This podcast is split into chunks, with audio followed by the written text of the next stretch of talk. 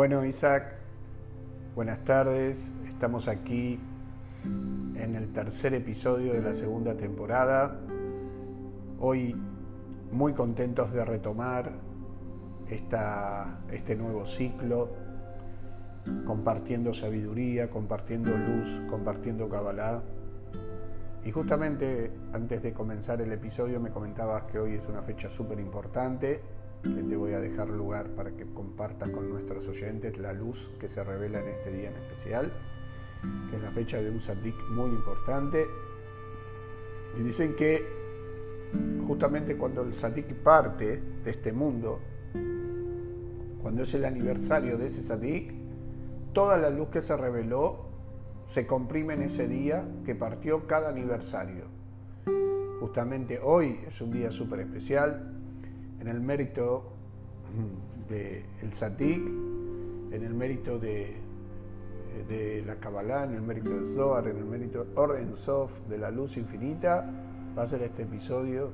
Espero que llegue a la profundidad de lo que queremos llegar, como siempre, a la profundidad, a esa alma esa parte del alma para activar el alma más elevada, la parte de Yehidá, la parte de Mashiach, para mover y remover toda la oscuridad que oprime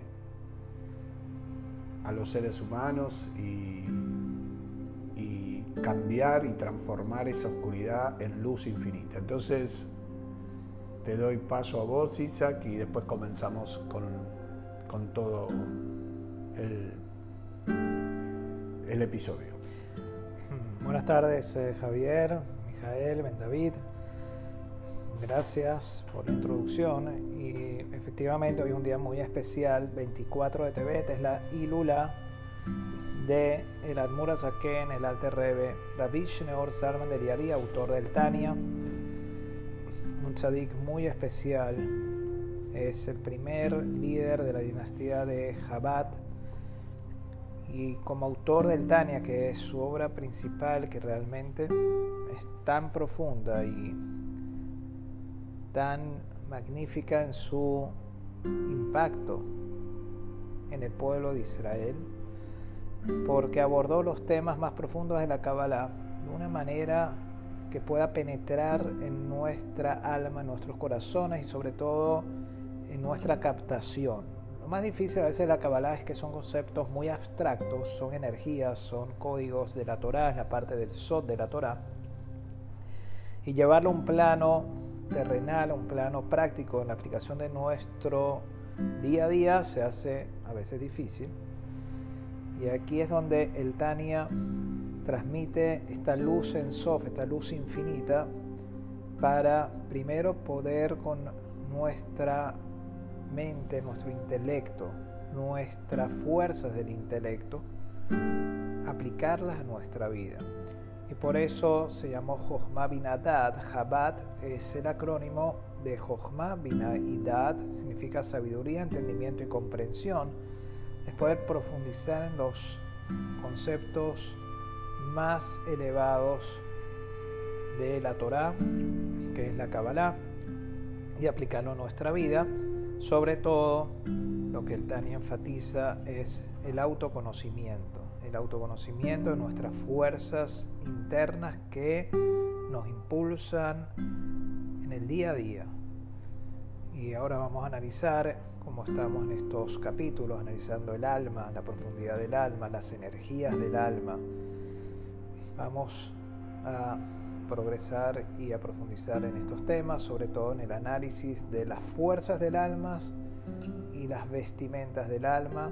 El alma tiene kohot, fuerzas, y lebushim, y vestimentas del alma, que es a través de lo cual se expresa el alma. Y un tip muy práctico antes de escuchar las preguntas que quieras eh, desarrollar es que cuando la persona dedica este tiempo diario a hablar con el alma, va a notar que hay como dos voces. Hay una voz que es la voz inicial, la voz reactiva, la voz del instinto, la voz más eh, que se llama del alma instintiva, egoísta. Y hay una voz más profunda, una voz más pura, que busca el sentido en la vida. Cuando hay un vacío de sentido, el alma divina te impulsa, te da un mensaje de decir, hay sentido en la vida, hay un sentido más profundo, escúchame. Y el sentido más profundo siempre tiene que ver con la expresión hacia el mundo, cómo la persona influye en los demás, en su medio, ya sea en su pareja, en la ayuda hacia el prójimo y no quedarse en uno mismo. Bueno, Isaac, aquí estamos en este episodio. Baja una información a tu lado maravillosa, maravillosa, que espero brindarle al oyente lo más, lo más eh, infinito que, venga a mi mente de, de conexión con ellos y con lo que está precisando el alma. Y la primera pregunta que tengo para hacerte es cómo manejamos internamente nuestra tensión interna, nuestra tensión para dirigirla hacia la boda, hacia el trabajo, hacia Shem, hacia la luz infinita, y no de manera reactiva hacia nuestra salud, hacia nuestro colesterol, hacia nuestra reactividad. ¿Cómo transformamos esos momentos e identificamos justamente que muchas veces viene del lado de la oscuridad esa tensión y que nuestro trabajo, nuestra misión es refinarla, transformarla a través de un cambio de conciencia, de poder frenar, respirar y darnos cuenta justamente cuál de las dos almas nos está hablando y hacia cuál, hacia dónde debemos ir, sin lugar a dudas, que es la luz. Y eso tiene que ser algo como una flecha que penetra y rompe todas las clipot, todas las cáscaras de negatividad que que aparecen cuando nos empieza a oprimir esa presión. Y de ese modo logramos descomprimir de alguna manera. Y esto es todo lo que yo visualizo y me gustaría justamente desde el punto de vista de la Kabbalah, que dicho sea de paso, la Kabbalah no es para todo el mundo, pero no es, todo, no es para todo el mundo, porque si verdaderamente uno no tiene el deseo de estar conectando y profundizando dentro de los, de los secretos de la Torá, no tiene sentido que se tomen el trabajo de ingresar a este mundo, porque es un mundo que justamente es, está abierto para todos los que tengan el deseo de apegarse al Creador en su autotransformación, como dijiste vos, mi querido hermano. Te doy el paso para, para arrancar con este gran, gran, gran episodio. Así es, efectivamente, y el concepto, digamos, en lenguaje coloquial sería las vacaciones eternas, vacaciones eternas del novio y la novia, de Hatam Bekalá. Y así lo explica el Alter Rebbe en uno de sus discursos más profundos sobre la parashá de Shemot, que el concepto de novio y novia, Hatán de Kalá, en realidad es nuestra relación de nosotros mismos con Dios y con nuestra alma. La pregunta es si estamos en esa paz interna, que es el concepto de vacaciones eternas, o si estamos constantemente buscando unas vacaciones no eternas para salir de nuestro entorno de presión y de estrés. Entonces, cuando uno busca ese espacio de vacación momentánea, en realidad es un escape pequeño, pero no se va a la raíz de trabajo espiritual. Entonces, simplemente cuando uno siente que no da más, dice, tengo que despejarme, tengo que salir, pero tengo mucha presión. Pero después de una semana, dos semanas, un mes o dos meses, terminan las vacaciones y vuelve otra vez al mismo ritmo de incoherencia. Entonces, en este discurso de Hatán Bekalá, novio y la novia, es cómo tenemos esa relación con nuestra alma. Novio y novia es un complemento. Yo en nuestro ser, nosotros, nuestro ser, el yo interno de la persona, en realidad es la expresión del alma en su unión con Dios. Pero a veces esa unión se ve distanciada y ahí es donde uno entra en una incoherencia, un desequilibrio, en una reactividad, se siente incómodo, siente que la vida no tiene sentido, siente que hay muchos por qué que uno no sabe contestar o no puede contestar o dice, si yo busco el bien, porque suceden ciertas cosas que no entiendo, ¿cuál es la clave? Y la clave es uno de los conceptos cabalísticos más complejos que está en el libro Etzhaim de Larizal que se llama el famoso concepto de mati velo mati. Es como llegar y no llegar, toca y no toca. Es decir, está y no está. Es un estado de impulsividad, buscando la paz, pero no lo consiguiéndola. Estando a punto de lograrlo, como uno dice, estuve a punto de lograr este negocio y no se me dio, o estuve a punto de lograr tal objetivo y no se me dio, internamente es igual. A veces uno quiere estar en tranquilidad, en paz y dice, no puedo, y si tengo esto lo lograré. Y si ese estado de intranquilidad hace que la persona se ponga muy reactiva. Justamente ayer estaba hablando con una persona, un paciente, acerca de lo que es el control de la agresividad que se ve en el mundo en general, en la calle y en el comportamiento de las personas que parece que están en un estado realmente de mucha, digamos, eh, sulfuración interna, que ante cualquier pequeño estímulo ya hay un desequilibrio, hay una agresividad, ¿Qué dice la Kabbalah sobre esto? La Kabbalah no dice que nos vayamos a desconectar del mundo a un lugar donde no haya personas para entonces estar en paz.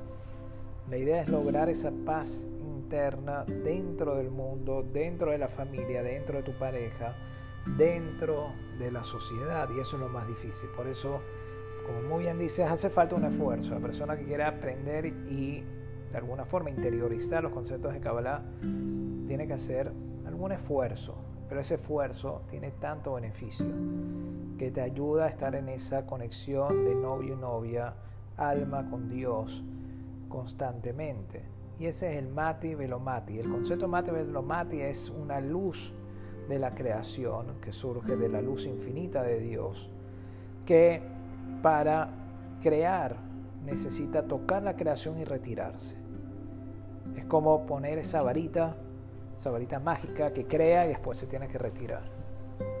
Entonces el mundo percibe esto, el mundo percibe que de alguna forma hay fenómenos incomprensibles, milagrosos muchas veces, como hablamos hoy al comienzo, antes de empezar este episodio, de, de milagros que realmente suceden y son producto también de una entrega de la persona. Cuando la persona se entrega a Dios, al alma, en un rezo, en una acción, rompe las clipot, rompe esas capas de insensibilidad hacia Dios, permite que esa luz infinita toque tu alma y llegue. Si la persona no rompe esas clipot, esas tendencias negativas, esa luz no llega. Entonces uno siente ese mati velomati, que toca pero no toca, no llega a tocar constantemente. Entonces uno siempre está a la espera cuándo va a tener esta paz, cuándo va a tener esta tranquilidad, cuándo se me va a dar las cosas que quiero que se me den para mi vida. Entonces la idea es justamente replantearse lo que llamamos en la bioneuroemoción, cambiar la percepción de los paradigmas asociados al subconsciente, interpretar la realidad de, de otro punto, igual en una relación de pareja ¿Por qué hay esas fricciones? Tengo que empezar a ver a pareja de otra forma. Y un ejemplo práctico que doy para escucharte, a ver qué opinas de todo este desarrollo, es que en la pareja, si uno ve no con ojos de agresividad, sino con ojos de rahamim, de compasión, de misericordia, activando el tiferet, la energía tiferet del alma. Ve al otro, uno lo puede ayudar mejor. Porque dice, si la otra persona quizás no está comportándose como espero, como quizás grita, quizás... ¿Por qué no lo veo con compasión y misericordia? Digo, esta persona, esta pareja mía quizás tiene una carga emocional del pasado, de la juventud o de la niñez y de alguna forma no está pudiendo eh, liberarla, no está pudiendo ejercer una gestión emocional correcta. ¿De qué manera yo lo puedo ayudar? ¿Y de qué manera hacerle entrar la conciencia cómo él también se puede ayudar? Porque obviamente no todo la pareja puede ayudar a sanar, hace falta a veces ayudas externas. Pero si uno tiene esa mirada, entonces baja la agresividad, baja la reactividad.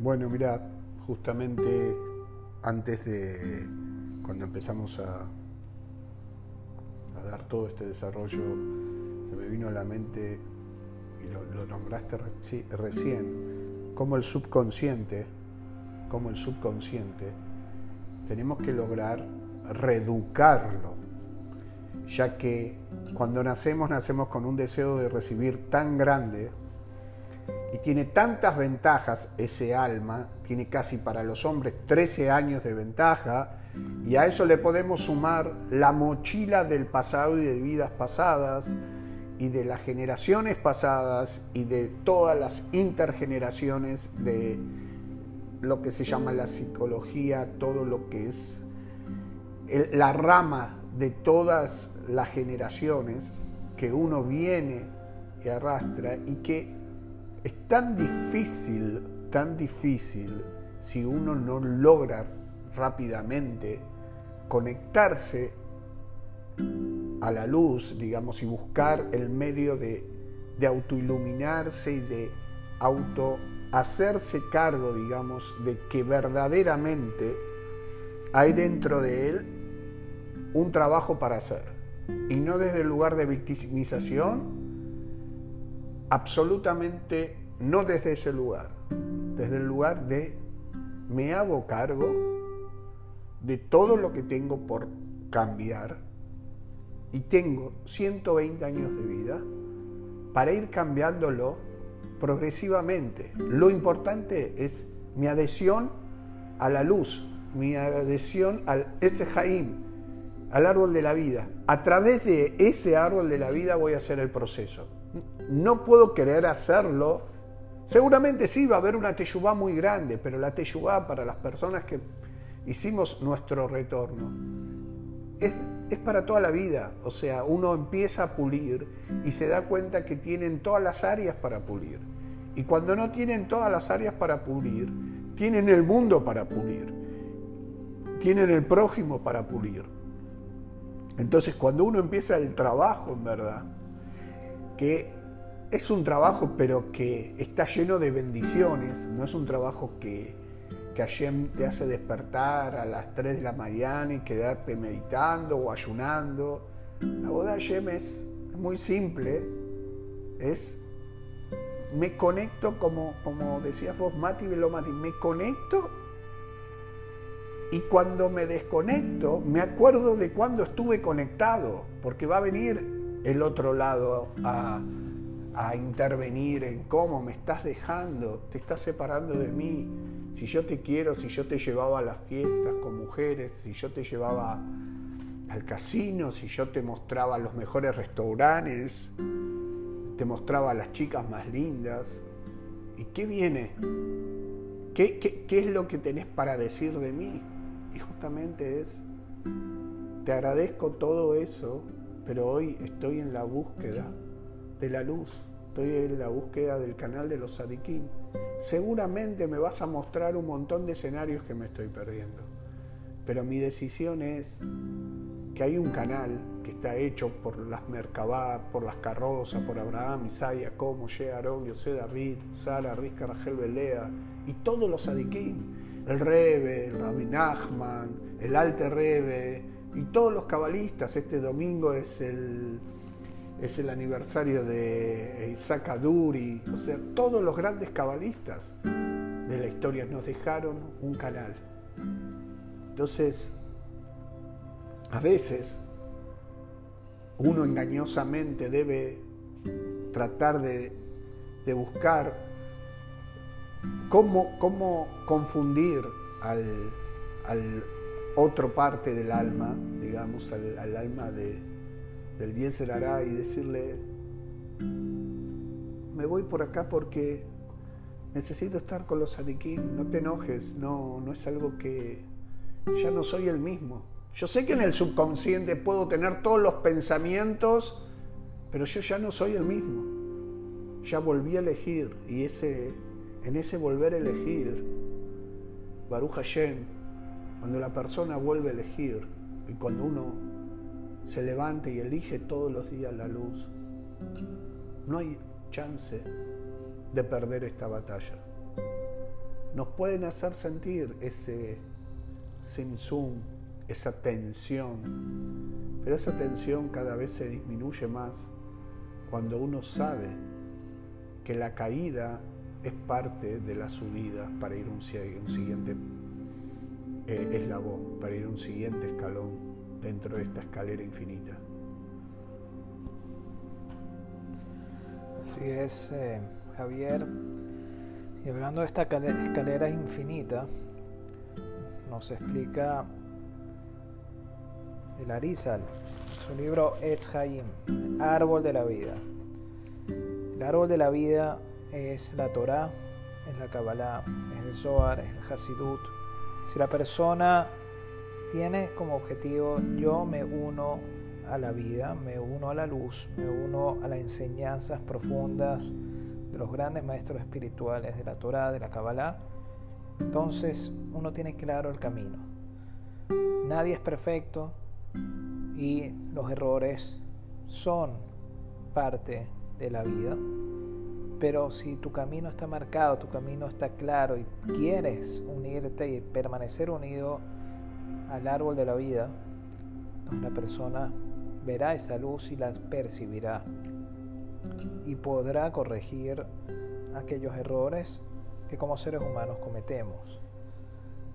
Pero explica el Arisa en Hayim que esa escalera está compuesta de cuatro tikkunim, cuatro correcciones, cuatro reparaciones, cuatro rectificaciones, que es la base y la raíz de todos los mundos espirituales, incluso el mundo de Asilla, que son las luces, se llaman Orot Ahaf, Orot Osen Jotempe, de Orot Enai, las luces del oído, de la nariz y de la boca, y las luces eh, de los ojos. Por lo tanto, ahí está el secreto del árbol de la vida. En las luces que salen de los ojos, de los oídos, de la nariz y de la boca, que todo esto se manifiesta en Adam Kadmon, la luz que se ve en la frente, como Larisa veía en la frente, la vida de todas las personas, los tikkunim, los errores, las mitzvot. ¿Por qué? Porque en la frente era la expresión de estas cuatro luces. Por lo tanto, la persona quiere unirse al árbol de la vida empecemos a corregir nuestros ojos, lo que vemos y cómo lo vemos. Los ojos es lo que nos hacen ya criticar, prejuzgar, también ver cosas que no se deben ver. Los ojos nos hacen juzgar al otro. Ya inmediatamente emitimos una opinión sobre tal persona, sobre tal acción. Se primero rectificar los ojos, ver con ojos bondadosos, con ojos de bien con ojos de amor, a toda la creación, todo ser humano, a tu esposo, a tu esposa, a tus hijos. Después el oído. El oído también. El oído es Osnaim. Osnaim tiene que ver con Mosnaim. Oído tiene que ver con balanza, con equilibrio.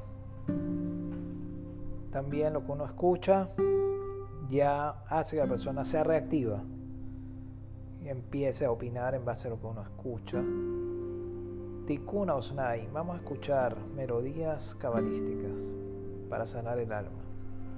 Vamos a escuchar Nigunim. Vamos a escuchar solamente alabanzas al prójimo, a Dios, a la creación.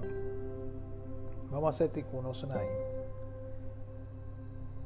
Tikkun de la nariz del olfato. Nos dice que tiene que ver el olfato con un tikkun espiritual, con una rectificación espiritual, tiene que ver mucho.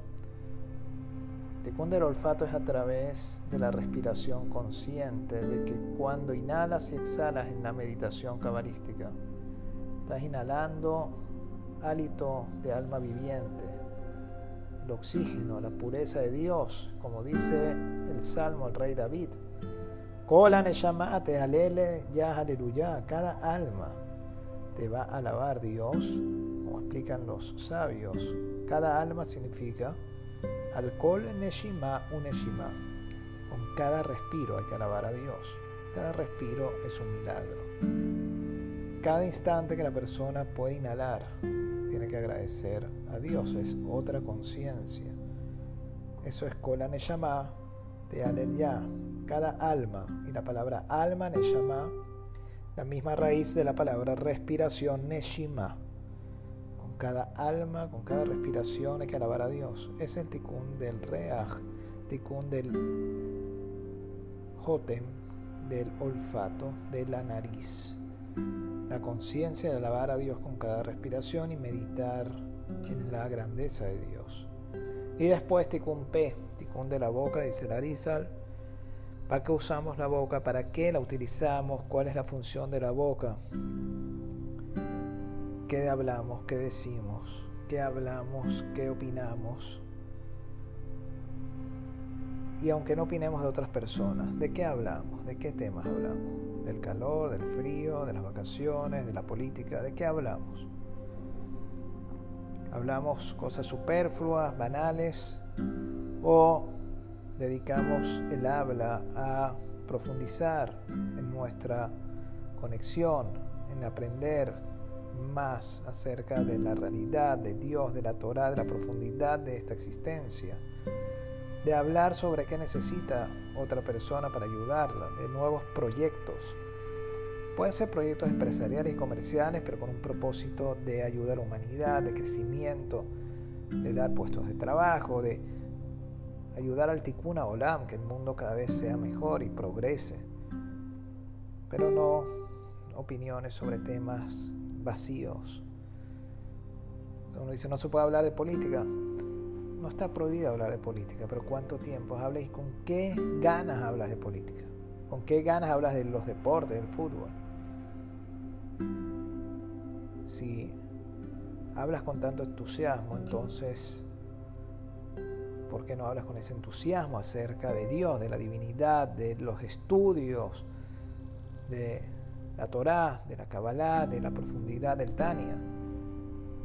Es un punto para reflexionar y se analiza ahí está el ticún de la vida de la persona. Eso es lo que elimina todas las clipot. Bueno, dice que es maravilloso porque en verdad tenemos todo a nuestro alcance, al alcance de la mano.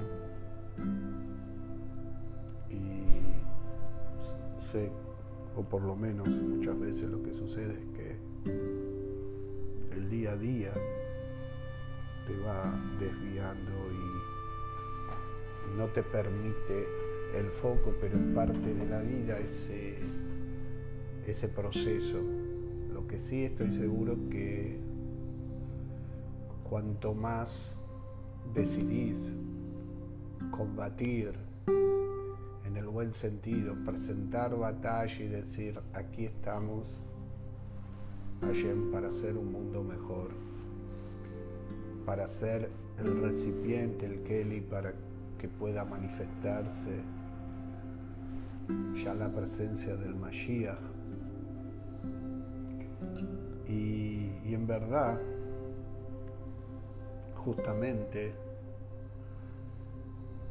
ese concepto de que en el mérito de ellos hoy tenemos nosotros este, este bienestar, en el mérito de todo su sacrificio, de todo ese Mesirut Nefesh que hicieron ellos por nosotros. Y ahí está internamente cómo uno va buscando esa sensibilidad para volver a reactivar el trabajo interno. Porque muchas veces, a mí por lo menos me sucede que la sensibilidad que me puede activar una acción de un abuelo yendo al templo es como una fuerza de ejemplo de cómo, cómo nosotros, que Baruch Hashem tenemos la vitalidad, que tenemos salud, nos podemos perder esa luz que revela ese abuelo cuando llega, que en una cuadra tarda 15 minutos o 10 minutos o lo que sea de tiempo, a diferencia que nosotros podemos tardar dos minutos. Y ellos llegan, no se quejan, hacen tefilá y nos muestran a nosotros ese, ese nivel de, de debekut que buscan y de emuná que tienen sobre su trabajo, sobre su aboda. Y ahí está muchas veces esos mensajes, si el ser humano los puede ver o no. Muchas veces comparto con mi amada hija que cuando uno comienza a hacer mitzvot, uno esas mitzvot las hace Leshem Shamayim pero cuando ese músculo de mitzvah está tan adherido a, a, ser parte de este, de este proceso, hacerse cargo uno, es como que el día pasa teniendo un sentido, una búsqueda de sentido mucho más elevada que la de poder ganar dinero y la de poder cambiar el último auto, el último iPhone o hacer el viaje más, más placentero, que no está mal para nada. Lo que digo es, cada vez que me, toca irme afuera, si no tengo un, un si no tengo un Betacneset cerca, si no tengo kosher, no voy a poder vivir la plenitud que tengo acá en Buenos Aires con todo este fuego y hoy, día de verano, todo el calor. Pero sé que a dos cuadras tengo un CNIS, a media cuadra, en el mismo CNIS tengo una micve y si voy al otro CNIS tengo el CNIS y tengo la micve. ¿Y qué más puede pedir un ser humano? ¿Cuánto más necesita un ser humano que poder tener un miñam, que poder tener una Torah? Poder tener un abuelo para acompañar una cuadra, dos cuadras y poder cumplir una mitzvot. ¿Cuánto más? Y verdaderamente creo que en esa búsqueda este último tiempo, humildemente, es lo que me permite estar en paz y mantenerme en paz interna. Y, y Baruch Hashem, seguramente hay mucho más por recorrer nuevos trabajos que manda Yem de pasado que seguramente me quedaron por hacer. Y justamente el hacernos cargo de que eso es sobre verdaderamente lo que venimos a hacer al mundo es lo que hace que el ser humano pueda crecer y pueda su, su autotransformación llegar a niveles muy elevados. Ayer una persona de, muy, eh, de una edad, Baruch Hashem, de una edad muy elevada, me dijo que él no puede creer el gesto del amor que tenemos nosotros sobre él y sobre su esposa. Son dos abuelos. Y que cualquier comunidad que nosotros integremos con mi esposa, con mi alma gemela, tendríamos que estar felices y la comunidad tendría que agradecer de tener personas como nosotros. La verdad que cuando una persona que tiene tanta sabiduría, tanta Torah, te dice algo así, siento que ahí es el camino, que ahí es el trabajo, que ahí vale la pena. No por la recompensa de lo que él dice, por la sabiduría que él tiene y por la certeza de que ese es el trabajo que hay que hacer. Es Hashem que Hashem nos dé el mérito de poder seguir cumpliendo mitzvot para nuestras generaciones y saca provecho para darte un gran más alto por todo lo que estás viviendo. Es Hashem lleno de najes, lleno de alegría, lleno de bendiciones, lleno de ramificaciones, que pronto podamos unirnos con tus papás que vengan a festejar y que todo sea desde un lugar de luz, de mucha, mucha, mucha Kedushá, para de vuelta ser parte de la llegada de ese Mashiach que tanto desea venir, más que lo que nosotros deseamos hoy. Trabajar ese punto es un punto muy importante internamente. Muchas gracias eh, Javier. Extiendo también mis eh, deseos a todos de bendición, de verajá. Más en estos momentos, eh, son momentos especiales en el mundo, porque hay todavía una ola nueva de este virus, la gente también está confundida. Por otro lado, es época vacacional, la gente me pregunta qué se debe hacer. Realmente la conciencia, como nos transmite la Torah, nos transmite también el Rebe, es disfrutar del mundo. Sí se puede disfrutar y sí puedes tener vacaciones para disfrutar de vacaciones, pero disfrutar con santidad, que ese es otro concepto. Cuando uno disfruta sanamente para poder expresar su espiritualidad en los medios naturales, en la creación de Hashem, alabar a Hashem, al ver una salida del sol, una puesta del sol, hacer un rezo, una tefilá en un ambiente donde hay más pureza de aire. Todo eso es una expresión del agradecimiento que uno tiene y el aprecio hacia Hashem. Entonces claro que uno puede disfrutar y salir y viajar y conocer lugares, es parte del Kiddush Hashem, pero hacerlo con una conciencia de elevación espiritual no nada más por decir, a ah, este lugar todavía no lo conozco y voy, necesito conocerlo. No por eso. Una necesidad debe ser de alabar a Dios y de promover más unión entre tu familia, entre tu pareja, tus hijos.